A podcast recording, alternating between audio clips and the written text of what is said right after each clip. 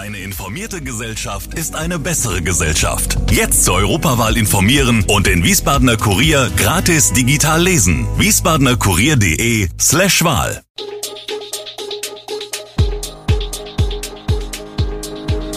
Gude, unser morgendliches News Update. Das Wichtigste aus Wiesbaden für Sie im Überblick. Guten Morgen aus Wiesbaden an diesem 15. November. Wiesbadener Opposition im Losglück. Hochheimer Markt kostet statt eine Viertelmillion Euro und die Preisschere zwischen Diesel und Benzin hat sich verringert. Das und mehr hören Sie heute im Podcast. Wem ist das Losglück besonders hold? Das war die Frage bei der Neuvergabe von Sitzen in den Fachausschüssen der Stadtverordnetenversammlung. Mittlerweile ist das Verfahren, das wegen des Austritts von Lukas Haker, die Partei, aus der linke Fraktion notwendig geworden war, abgeschlossen. Das Ergebnis, durch die Neuverteilung gewinnt die Opposition in zwei Fachausschüssen Anteile hinzu. Ob es dabei dauerhaft bleibt, gilt als eher unwahrscheinlich, schließlich bilden die dortigen Ausschusszusammensetzungen nun nicht mehr die Mehrheitsverhältnisse in der Stadtverordnetenversammlung ab. Elf Losverfahren, für jeden Ausschuss eines, wurden vor Beginn der aktuellen Sitzungsrunde durchgeführt. Drei Sitze wurden unter den vier rechnerisch in Frage kommenden Fraktionen verlost. Von den 33 in Summe zu vergebenden Sitzen ergatterten CDU und Volt 9, BLW ULW BIG 8 und die Fraktion Freie Wähler Pro Auto 7. Nach dem Unfall auf dem Gustav Stresemann Ring, bei dem ein Mensch starb, ist erneut die Forderung nach einem Blitzer aufgekommen. Auch im Mobilitätsausschuss wurde das Thema diskutiert. Auf Unfallgeschehen reflexhaft mit der Forderung nach fest installierten Blitzern zu reagieren, sei nicht sinnvoll, widerspricht der Leiter des Straßenverkehrsamts, Winrich Tischel. Auf dieser Strecke werde mit Stativ geblitzt, aber auch mit Laserpistolen. Letztere seien personalaufwendig, aber pädagogisch sinnvoll. Die Strafe folge sofort. In diesem Jahr hätten bereits zwölf Geschwindigkeitskontrollen mit Stativ am Gustav Stresemann Ringstadt auswärts stattgefunden, zusätzlich solche mit Laserpistole. Die Standorte stationärer Blitzer seien hingegen schnell bekannt und tauchten in Navigationssystemen auf. Tischel sagt, dann wird an dieser Stelle langsam gefahren, davor und dahinter aber schnell. Wenn der Einsatz der Radaranlagen jedoch unberechenbar sei, habe das einen anderen Effekt. Sie seien sinnvoll, um generell auf das Verkehrsverhalten einzuwirken.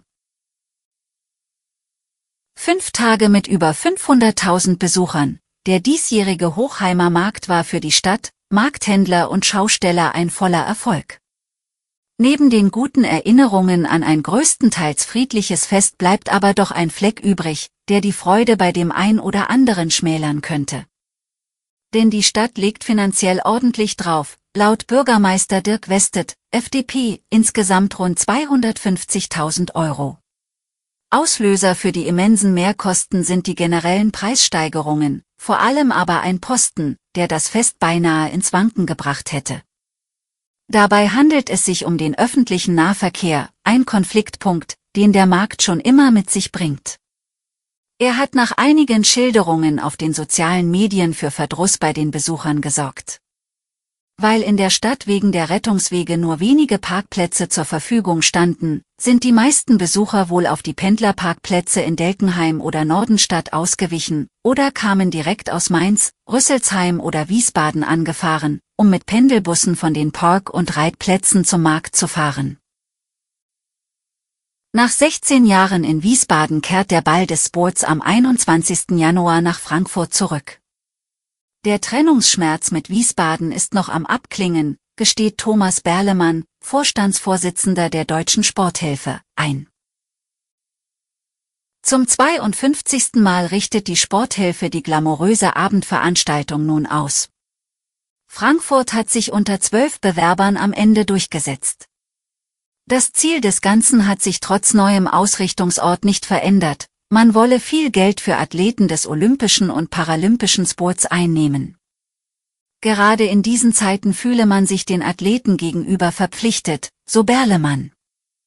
Mit der Frankfurter Festhalle wurde ein prachtvoller Rahmen für den Ball gefunden. Auf einer Gesamtfläche von 10.000 Quadratmetern sollen die rund 1.400 Galagäste ein einmaliges Ballerlebnis erfahren. Bereits zwischen 2002 und 2006 war der Ball in der Festhalle beheimatet. Hessens Städte, Gemeinden und Landkreise können im nächsten Jahr mit zusätzlichem Geld aus dem kommunalen Finanzausgleich rechnen. Finanzminister Michael Boddenberg, CDU, bezifferte das Gesamtvolumen, das 2023 verteilt werden soll, am Montag auf 6,883 Milliarden Euro, was einer Steigerung gegenüber diesem Jahr um 435 Millionen Euro entspricht. Der kommunale Finanzausgleich sorge dafür, dass alle Kommunen ihre Aufgaben vor Ort gut und beständig erfüllen könnten, sagte Boddenberg. Das Gesamtvolumen erreiche 2023 ein neues Rekordniveau. Gerade in diesen bewegten Zeiten sei diese Verlässlichkeit besonders wichtig und schaffe Vertrauen, betonte der hessische Finanzminister. Schaut man in die Region, fallen die Zuweisungen wie schon in den Vorjahren sehr unterschiedlich aus. So kann die Landeshauptstadt Wiesbaden 299 Millionen Euro erwarten, während Darmstadt mit knapp 156 Millionen Euro rechnen kann. Rüsselsheim bekommt knapp 63 Millionen Euro, Wetzlar 36 und Gießen 83 Millionen Euro. Die Preisschere zwischen Diesel und Benzin hat sich verringert.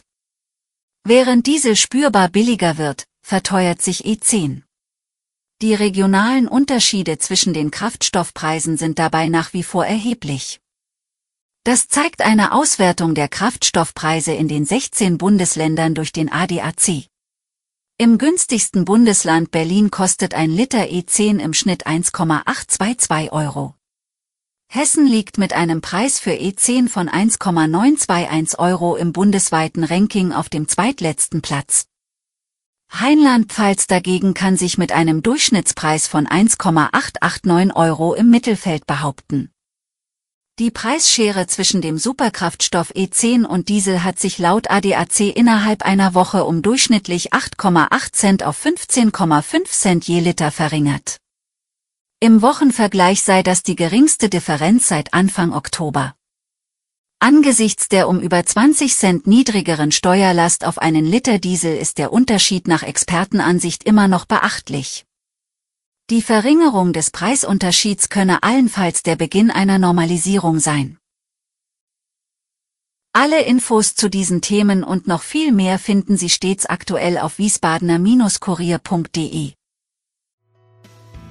Gude Wiesbaden ist eine Produktion der VRM von Allgemeiner Zeitung, Wiesbadener Kurier, Echo Online und Mittelhessen.de. Redaktion und Produktion die NewsmanagerInnen der VRM. Ihr erreicht uns per Mail an audio.vrm.de.